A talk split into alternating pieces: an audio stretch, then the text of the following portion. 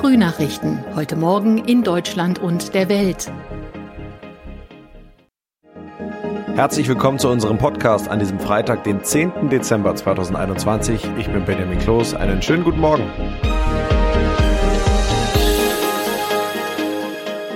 Das sind heute unsere Top-Themen aus Deutschland und der Welt. Die ersten Tage im Amt verbringt die neue Regierung mit Reisen. Die Ständige Impfkommission empfiehlt einigen 5- bis 11-Jährigen die Impfung. Und neue Studie sagt, Deutschland ist mit am besten durch die Corona-Pandemie gekommen. Der neue Kanzler Olaf Scholz reist heute zu seinen ersten Antrittsbesuchen nach Frankreich und nach Brüssel. In Paris wird er von Präsident Emmanuel Macron mit militärischen Ehren empfangen. In Brüssel will Scholz dann EU-Kommissionspräsidentin Ursula von der Leyen und EU-Ratspräsident Charles Michel treffen. Außenministerin Annalena Baerbock war bereits gestern in Paris und Brüssel und reist heute weiter nach Warschau. Was erwarten die internationalen Partner von Kanzler Scholz und wie kam Außenministerin Annalena Baerbock an? Dorothea Finkbeiner berichtet aus Paris und Sarah Geiserde aus Brüssel. Mit Merkel hat Macron ja ein herzliches Verhältnis. Ist das auch mit Kanzler Scholz zu erwarten? Also die beiden sind sich ja schon ein paar Mal begegnet, noch als Scholz Hamburger Bürgermeister war und zuletzt kurz vor der Wahl hier im Élysée-Palast. Und man ist ja eigentlich immer davon ausgegangen, dass Macron sich auch Scholz als Merkel-Nachfolger gewünscht hat. Er wird hier als vertrauenswürdig und zuverlässig geschätzt. Und was die Europapolitik angeht, da warten viele hier in Paris, dass man mit Scholz sogar öfter noch einer Meinung sein könnte als mit Angela Merkel. Also eigentlich beste Voraussetzungen für eine gute Zusammenarbeit. Ja, wie kam Außenministerin Baerbock in Paris bei Kollegen und bei der Bevölkerung an? Ganz ehrlich, die Bevölkerung hier hat von diesem Blitzbesuch im Außenministerium gestern Morgen, als es noch dunkel war, kaum was mitbekommen. Aber ansonsten kann man das Treffen sicher unter Erfolg abspeichern. Frankreich war dankbar, dass ihre erste Reise nach Paris und nicht nach Brüssel gegangen ist. Man hat sich gegenseitig versichert, auch weiter gemeinsam für Europa zu arbeiten. Also die Stimmung war gut und Annalena Baerbock hat auf dem Weg zum Bahnhof dann auch noch schnell bestens gelaunt ein paar Fotos mit dem Eiffelturm im Hintergrund gemacht. Welche EU-Themen sind denn zum Thema Brüssel am dringendsten? Was muss Kanzler Scholz als erstes angehen? Ja, nächste Woche steht ja schon der erste EU-Gipfel hier in Brüssel für Scholz an. Und da steht unter anderem der Ukraine-Konflikt mit Russland auf der Agenda. Das ist angesichts der russischen Truppenbewegungen in der Nähe der Ukraine auf jeden Fall ein drängendes Thema hier aus Brüsseler Sicht.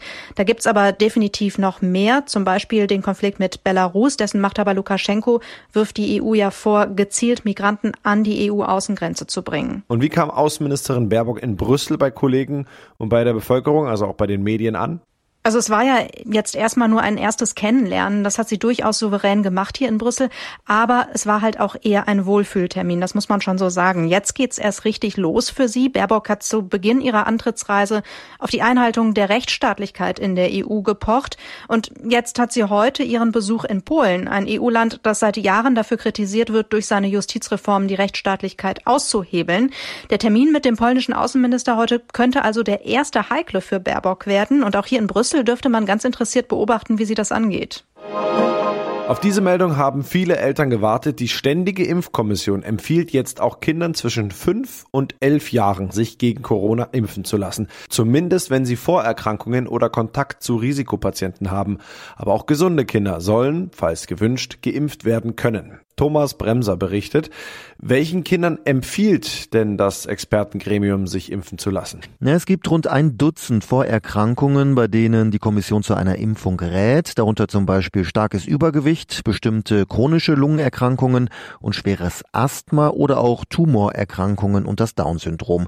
Außerdem sollten Eltern ihre Kinder impfen lassen, wenn die in engem Kontakt stehen zu älteren oder kranken Menschen, vor allem wenn die noch keine Boosterimpfung bekommen haben. Auch andere Kinder können sich, wenn sie und die Eltern wollen, impfen lassen. Warum empfiehlt denn die Ständige Impfkommission die Impfung in diesen Fällen nicht?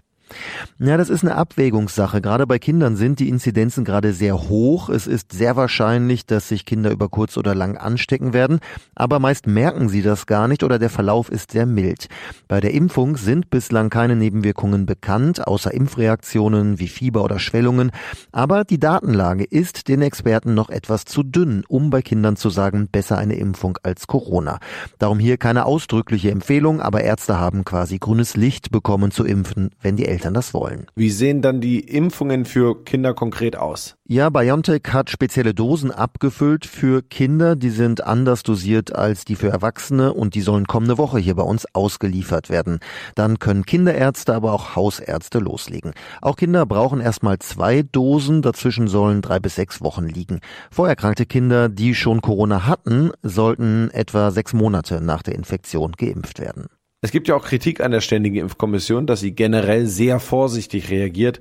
Was wird den Experten vorgeworfen? Ja, vor allem, dass sie sich halt sehr viel Zeit lassen, um ihre Empfehlungen auszusprechen. In Ländern wie den USA, Kanada oder Israel werden Kinder schon längst geimpft, auch wenn sie nicht vorerkrankt sind. Die äh, Ständige Impfkommission sagt aber, Sicherheit geht bei uns vor, darum prüfen wir ganz genau. Kritik gibt es vor allem am STIKO-Chef, der hat gesagt, er selbst würde ein gesundes Kind noch nicht. Selbst Gesundheitsminister Lauterbach fand das sehr unglücklich, denn dadurch äh, werden Eltern natürlich verunsichert. Wie sieht es denn eigentlich aus für Kinder unter fünf Jahren? Ja, für die gibt's noch keinen zugelassenen Impfstoff. Da laufen die ersten Studien. Ergebnisse könnten schon in ein paar Wochen vorliegen. Und in den USA erwartet man dann auch, dass die Impfungen im kommenden Jahr starten können. In der Corona-Pandemie haben sich Demokratie, Staat und Verwaltung, Wirtschaft und soziale Sicherung in Deutschland als robust erwiesen. Die Bundesrepublik schneidet bei der Krisenfestigkeit im internationalen Vergleich unter 29 Industrieländern mit gut ab zeigt eine Bertelsmann-Studie. Deutschland liege nach Schweden und Neuseeland mit in der Spitzengruppe. Ina Heidemann weiß mehr. Bewertet wurden die drei Säulen Widerstandsfähigkeit der Demokratie, Organisation des Krisenmanagements von Politik und Behörden sowie drittens die Robustheit von Wirtschaft und Sozialstaat in der Pandemie. Im Teilbereich Demokratierobustheit gab es Platz 6 zusammen mit Portugal, beim Krisenmanagement Rang 5 und bei der dritten Säule sieht die Studie Deutschland insgesamt auf dem zweiten Platz. Im Unterbereich Wirtschaftspolitik Politik sogar auf dem internationalen Spitzenrang. Trotzdem, auch hierzulande gibt es Defizite, wie etwa die Digitalisierung und die Vorbereitung auf Krisen. In unserem Tipp des Tages geht es heute wieder um den Weihnachtsbaum. Aber nachdem wir gestern erfahren haben, welcher Baum der beste für einen ist, geht es heute um die nicht weniger wichtige Frage, wie bekomme ich das Teil jetzt eigentlich am besten nach Hause transportiert? Denn da gibt es so einige Dinge zu beachten. Ronny Thorau berichtet. Gehen wir mal davon aus, dass nicht jeder einen Kleintransporter oder LKW zur Verfügung hat. Wie kriegt man den Weihnachtsbaum heil nach Hause? Ja, fangen wir mal mit dem Auto an. Kofferraum, Rückbank oder auf dem Dach sind hier die Möglichkeiten. Auf dem Dach sieht's natürlich irgendwie cool aus, so nach Weihnachtstransport. Aber Experten raten da nicht dann zu Freestyle, sondern zum Dachgepäckträger. Und außerdem, auch wenn das den Vorzeigeeffekt schmälert, zu einer Decke drum gegen Kratzer. Und zu Spanngurten, nicht etwa Gummiexpander, mit den Gurten dann so festzurren, dass der Baum in alle Richtungen festsitzt. Und die Baumspitze, die sollte in Fahrtrichtung zeigen, um zu verhindern, dass der Fahrtwind den Baum auffaltet. Okay, und im Auto da kann es ja eng werden. Ja, und da schon mal der eigentlich ja logische Hinweis, der Baum darf nicht die Sicht behindern. Also wer als Fahrer gerade so zwischen dem Gehölz noch vorguckt oder beim Blick nach rechts keinen Seitenspiegel, sondern nur Nadeln sieht, der hat was falsch verpackt.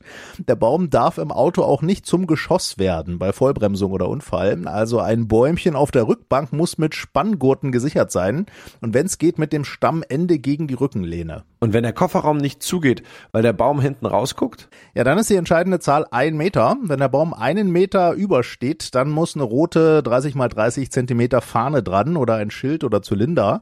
Fest verzurren ist natürlich auch wichtig, damit der Baum dann nicht beim Losfahren oder bei scharfen Kurven hinten rausrutscht. Und wenn es dunkel ist, dann gehören auch noch eine Leuchte und ein Rückstrahler an den Baum. Kann man ja dann als ersten Schmuck am Baum sehen. Manche transportieren Weihnachtsbäume ja auch einfach mit dem Rad. Was kann da so schiefgehen? Ja, zum Beispiel den Baum nicht quer aufs Rad, da säbelt man doch schnell mal was um. Ansonsten den Baum auf dem Rad gerade auch fest verzurren und am sichersten ist das Rad dann mit dem Baum zu schieben. Ja, und manche setzen ja auch auf die beliebten Lastenräder, auch beim Weihnachtsbaum. Wichtig da auch den Baum so festmachen, dass er zum Beispiel nicht ins Hinterrad kommen kann. Und wer sich ein Lastenrad leiht und dann zum ersten Mal damit fährt, der sollte erstmal ein paar Proberunden ohne Verkehr drehen, um sich an das Gefährt zu gewöhnen. Erst recht mit Weihnachtsbaum drauf. Und das noch, dass Deutschland in Sachen Digitalisierung nicht so gut dasteht, das ist weitgehend bekannt, aber es wird ja was gegen gemacht. Da gibt es jetzt gute Nachrichten. Der Ausbau des 5G-Mobilfunknetzes in Deutschland kommt gut voran. Mehr als die Hälfte der gesamten Fläche ist inzwischen mit dem neuesten Mobilfunkstandard versorgt, hat die Bundesnetzagentur mitgeteilt. Die besonders hohen Datenübertragungen werden aber demnach immer noch in den besonders hohen Ballungszentren erreicht. Jana Laumann berichtet. Die Unterschiede entstehen vor allem dadurch, dass in der Stadt höhere Funkfrequenzen zum Einsatz kommen als auf dem Land. Damit können Daten in den Ballungsräumen schneller übertragen werden. Die meisten nutzen zurzeit noch den Mobilfunkstandard 4G, auch bekannt unter dem Kürzel LTE. Die Vorgängertechnologie 3G ist aber inzwischen fast überall abgeschaltet. Auf 96 Prozent der Fläche in Deutschland gibt es aktuell mindestens ein Mobilfunknetz und die letzten Funklöcher verschwinden nur langsam. Ja, das war's von mir. Ich bin Benjamin Kloß und wünsche Ihnen ein schönes Wochenende.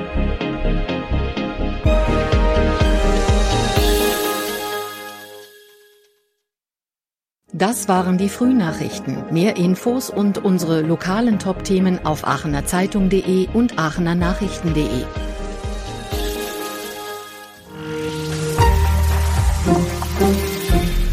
Die Frühnachrichten sind ein Podcast aus dem Medienhaus Aachen.